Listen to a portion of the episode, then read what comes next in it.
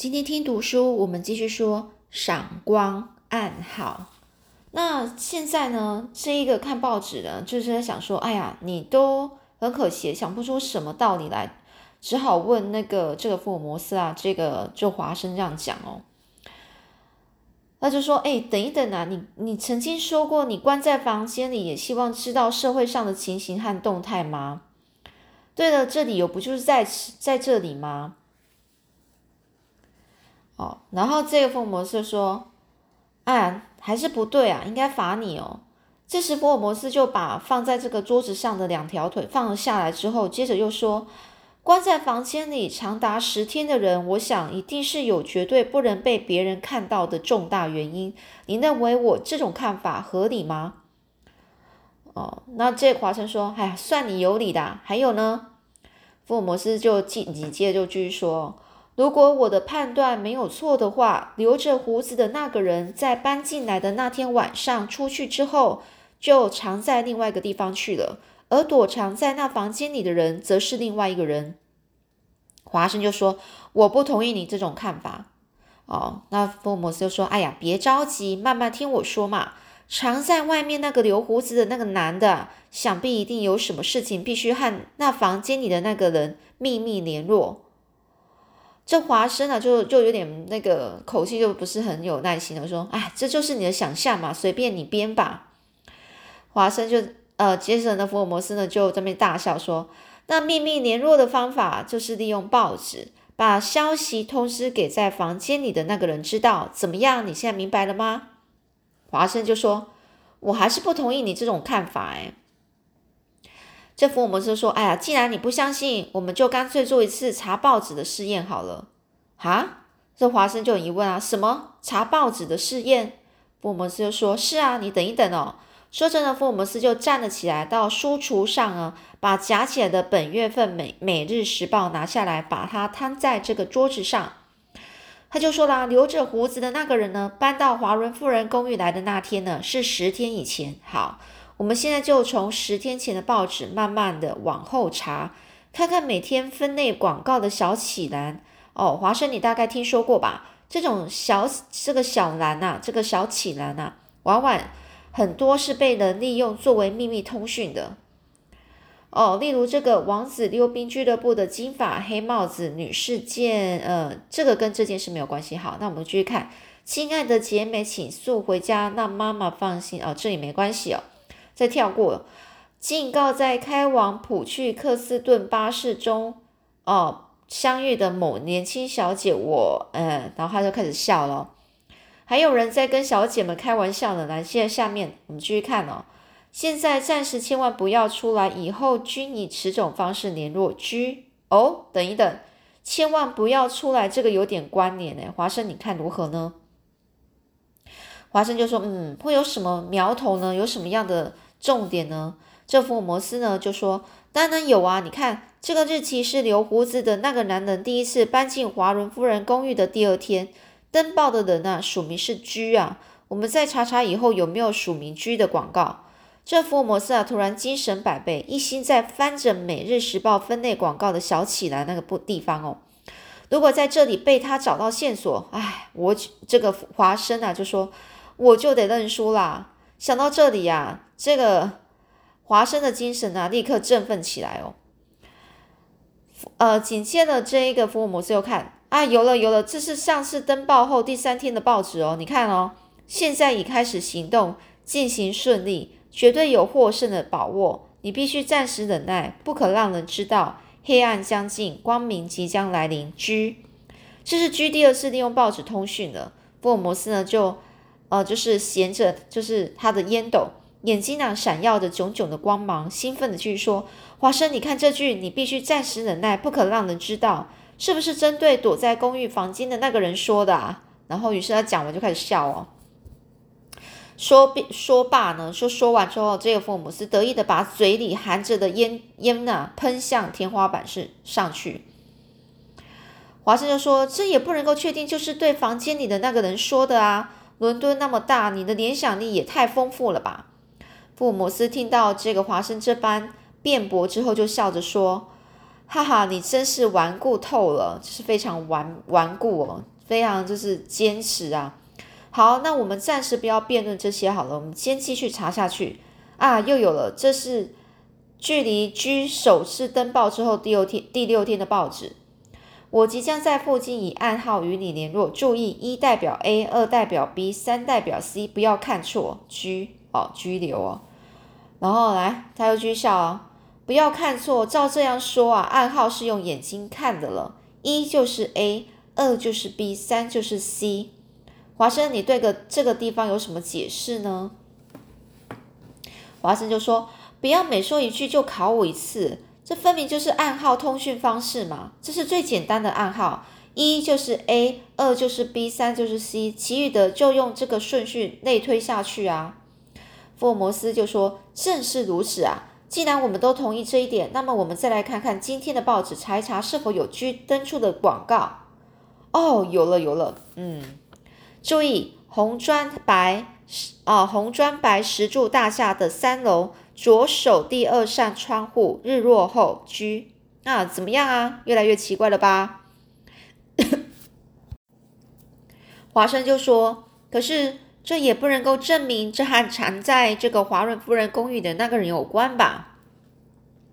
福尔摩斯说：“好，那我们现在就去调查一下，你愿不愿意去呢？”华生又说：“调查？怎么调查？”那这福尔摩斯就说：“从华伦太太那栋公寓的二楼上，照样照理来说啊，应该可以看到红砖白石柱大厦才对。我们就不妨实地去看一看吧。”华生就说：“好啊，那我跟你一起去。可是如果我看不到怎么办呢？”福尔摩斯就说：“如果我看不到，那我就认输啊。今天晚上在大饭店请你吃一顿。不过话又说回来，假如看到了又怎么办呢？”哦，华生就说：“放心吧，不会看到的。如果真的能够看到什么红砖白石柱大厦，晚餐就由我来付账。好吧，那我们走喽。现在啊，竟演变成福尔摩斯和华生赌起输赢来了。而他们呢，各执己见，站起身来就要朝外走。就在这个时候，突然听到从楼梯上传来突突的那种鞋的声音啊，而且声音似乎非常的急促啊。”这个呢，不等这个福尔摩斯把话说完啊，呃，就说这福尔摩斯说，哎，好像是华伦夫人的脚步声呢，打开门看看吧。这时候都没有等这个福尔摩斯把话说完啊，这个门都已经被打开了，冲进来的正是华伦夫人。她两手呢按住胸口，上气不接下气的说：“不得了了，刚才我先生……哦，华伦夫人啊，面色面色苍白，肥胖的身体一直抖得不停啊。”福尔摩斯就说：“冷静一点，刚才你先生怎么样了呢？”哦，华伦夫人就说：“我先生在半小时之前呐，因为有一点事情出门，刚走到隔壁小巷子的拐拐拐角处，就是拐弯处，突然从身后跑来了两个男人。哦，谢谢你。”华伦夫人呢，把这个华生递给他的一杯水，咕隆咕隆的喝了大喝了喝了几大口，并且用捶拳头啊捶着胸啊，继续说。他他们呢，用一件大衣一下子罩在我先生的头上，然后就说就把我先生推进了停在一旁的一个汽车里。这福尔摩斯啊，就是啊，衔着烟斗啊，以平静口吻就问啊：“外面有雾吗？”啊，雾啊！当时外面雾很浓啊。哦，这个时候呢，这福尔摩斯就说：“不要急，坐下来慢慢说。那辆汽车后来开到什么地方去了呢？”黄仁夫人就说：“啊，不知道啊，我先生因为被大衣从头上罩着，所以非但看不到外面，几乎是连气都透不过来了。”黄仁夫人呢，一股一股一股入的，就是把她那个肥胖的臀部啊坐到椅子上，然后喝了几口水之后，又说：“汽车开得非常快，但是不久之后又停了下来，然后呢，把大衣拿开之后，把我先生推出来了。”福尔摩斯又说：“啊，这都是你先生告诉你的吗？”华伦夫人就说：“是的。可是当我先生定神后站起来一看，竟然身在一处荒野中，只好走到这个大大条路上拦了一辆计程车，才回到家里来。”哦，那现在他在什么地方呢？这华伦夫人就说：“他现在躺在家里休息。他回家时啊，整个脸色非常青啊。”立刻要我到这里把这件事无这件无头无脑的、想不出任何理由的遭遇告诉你，请你帮忙啊！因为啊，他啊整个是被吓坏了，暂时不敢轻易出门。福尔摩斯又说：“我也猜不透究竟是为了什么。你先生有没有听到那两个人谈了些什么话呢？”这华伦夫人就说：“啊，这个我也问了我先生，可是他说当时呢。”我他整个吓得整个魂魂不附体啊，魂不附体啊，整个就是吓得整个吓得被惊吓的非常严重只听到呢他们说话的声音，可是因为呢他的头啊是被裹在大衣里，听不太清楚他们说些什么，而且好像不止两个人，也许是三个人，他们力气都很大，他呢就很怕说如果他抵抗他们的话会遭到他们的毒手，所以呢就一直不敢挣扎。真是一桩无法解释的怪事啊，福尔摩斯先生，你看我们该怎么办才好呢？哦，这个普华华人夫人就这样讲。这福尔摩斯啊，就在那边想着，然后看着天花板，然后就说啊，在公寓格林的巷子里藏着两三个人，他们的目的是什么呢？哦，我想是为了要绑架从公寓里出来的人。刚好你先生从里面出来，因为当时的雾很浓。八成是抓错人了。当他们发现这个事实之后，于是呢，在中途停车，又把你先生给放了。华生，你认为我这种推测对吗？哎，华生就想啊，又来考我了。呃，于是他就说，嗯，我也是这么想。哦，福尔摩斯就说，嗯，那么你也同意我的看法喽？华伦夫人住在你公寓的那个男的，是不是只有你先生和二楼关的那个男人而已呢？华伦夫人说：“是的，剩下的只有我和女佣，也就是说，一共只有两个男的，两个女的。”福尔摩斯又说：“就是因为这样，所以他们才把你先生误认为是关在房间里的那个人而绑去了吧？”哦，华伦夫人就说：“既然这样，那我现在就要回去把那个怪房客给赶出去，请他立刻搬家，就别说一周五磅的房租了，就是一周十磅啊，我也不租了。”福尔摩斯就说：“哎呀，等一下，不用那么急。那个人现在还在房间吗？”华伦夫人就说：“还在啊。”这个女佣美丽呢，告诉我说：“人就可以听到这个房间里的脚步声呐。”福尔摩斯就说：“哎呀，我真想见见那个男的呢。”嗯，那这个华伦夫人就说：“那你想见他吗？可是他一天到晚都关在房门内，不跟任何人见面。”福尔摩斯就说：“不过，当电铃响了，你把餐盘端上去放在门口以后，一会儿他不是会打开门去拿餐盘吗？”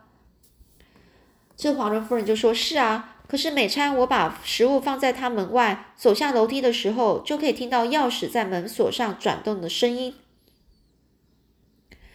这福尔摩斯就说：“那他在开门端进这个餐盘的那一瞬间，那个人的身影应该会出现才对呀。”华人夫人就说：“是啊，是啊，没错啊。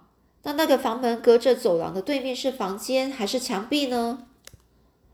这这华人夫人说：“是一间储藏室。”哦，那藏在里面的那个男的，平常大概都在几点的时候，呃，按那个晚餐的门铃声呢？哦，这华人夫人说：“大概是五点过后。”好的，那今天晚上五点钟的时候。这个呢，这福尔摩斯就说啊，我跟这个华生医生啊，就到你的公寓去。那请你偷偷的就先去那间储藏室里竖起一面镜子，那他呢正对着对面房门外的椅子。哦，这华伦夫人就说，你是想在当他开门的时候拿这个餐盘的那一刹那，从镜子里看他的面孔是吗？福尔摩斯就说，是啊。在他按铃以前呢，我和华生啊会先躲在储藏室里去。哦，华伦夫人就说：“好，那我明白了。可是，就算看到他的面样子，下一步又准备怎么办呢？”福尔摩斯又说：“以后是以后的事啊。不过，你如果把你先生被绑架的事情向警方报案的话，也许会打草惊蛇。这件案子似乎有很多疑团啊，有疑很多疑问哦，请你相信我和华生医生。”我们一定会把它弄个水落石出的。福尔摩斯啊，似乎非常有自信啊。接着又催促华人夫人说：“好了，你赶快回家去准备吧，布置一面镜子吧。”华人夫人就站起来，移动她笨重的身体，走了出去。但福尔摩斯呢，跟华生呢，接着就办了一桩意想不到的冒险案件，这里面好像隐藏了很多秘密。首先呢，我们必须啊，就是他们两个呢是在想，他们必须要知道这个藏在这个华伦夫人公寓的这个人呢，究竟是什么样的人呢？到下午大概晚上快傍晚的时候五点，福尔摩斯跟这个华生就站在公寓的门前。这是一栋新建的两层楼，墙壁是浅蓝色的，窗户都是紧闭紧闭着。当呃整个窗户是非常安静静悄悄的。在邻侧呢，有一条狭窄的巷子。那曾经埋伏在这巷子里的那两三个人，男人到底是什么样的人呢？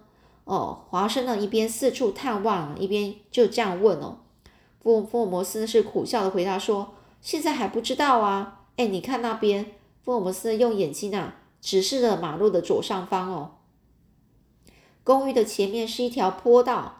顺着这条坡呃道路啊，向左边看过去，在夕阳下呢，耸立着一栋红砖白石红砖白石柱的这个大厦，正像《每日时报》分类广告下这个小起栏上这个居所指示的那样。而三楼左手哦，左边的第第二扇第二扇窗啊，现在是关闭着，夕阳照射在这个玻璃窗上，发出闪闪的反光，这就是日落后。需要从那里通信的窗户，福尔摩斯啊，真是料事如神呐！哦，怎么样啊？没有错吧？这福尔摩斯小声的这样向我说，向这个华生说，同时在公寓的这个门上啊，轻轻的敲了两下，并没有按电铃哦。一会儿门开了，站在我们面前是矮胖的华伦夫人，她点了点头，小声的说：“我正在等两位呢，一切都准备好了，请进来吧。”不过上楼梯以前，请先把鞋子脱掉。这个华伦夫人她关门的时候也是静悄悄的，没有发出声音。福尔摩斯和这华生啊，简直就像小偷一样啊，进入了公寓。他们呢脱下了皮鞋，蹑手蹑脚的登上了楼梯，悄悄的进入那间储藏室。里面的确一切都已准备好了。门开大概约有六十公分宽。室内中央呢放着一张桌子，桌子上摆了一面中型的镜子。福尔摩斯和华生则藏身在门的后面，我们可以从侧面看到，呃，就是倒倒映在这个镜子中的景物。这时呢，从镜子里呢，可以清楚的看到对面那个房间的门。华伦夫人呢，布置的可真是理想。这个胖夫人做事啊，真是非常能干呐。他们呢是用眼睛啊在谈话。接着呢，华生啊看了一下表，五点八分了。大概对面房间里的那个人快要按电铃叫他们送晚餐了吧？想着呢，这个华生呢是目不转睛的注视着镜子里那扇门哦。这时候他的心脏啊开始急速的跳动起来，同时呢又侧耳倾听啊，可是却没有听到对面房间里有什么脚步声，一片静寂呀。人是不是还在里面呢？不会逃走了吧？这华生呢就这样向福尔摩斯看了一眼。这福尔摩斯呢，就是告诉他眼神来告诉他不要急啊，马上就会知道的。福尔摩斯呢，这样回看了之后呢，就在这个时候呢，他们听到了一阵铃铃铃的电铃声哦，来了，终于按铃了。华生呢是屏住气息啊，大约三分钟之后，他们是听到有人登上楼梯的沉重脚步声，好像是华伦夫人本人哦。福尔摩斯呢？和这个华生一心注视着镜子中的动静啊，不到一分钟，便从镜子里看到华伦夫人双手是捧着餐盘啊，轻轻的放在对面的门口，然后连看也不看一眼，就好像若无其事的离开了。她的身影呢，也跟着从镜子里消失了。不到一会儿，我们听到这个华伦夫人下楼梯的声音，在下楼梯的脚步声消失后，他们呢，整个立刻听到了从对面传来钥匙转动的声音。这时，走廊上的灯光非常暗淡啊。福尔摩斯和这个华生聚精会神地注视着镜子里的情形。突然呢，一只细白的手轻轻地从那扇门里面伸出来，端起放在门外的餐盘。脸呢？这时呢，我们他们两个人呢是紧张的几乎不敢呼吸啊！啊，出来了，雪白的脸啊，绿色的眼睛啊，突然之间呢，退到门里面去了。同时，一双手和餐盘也不见了，那动作快到惊人啊！跟着房门呢，也轻轻的被关上了。福尔摩斯和华生互相看了一眼，唉，走吧。好啦，那下面故事又是怎么样呢？我们下次再继续说喽。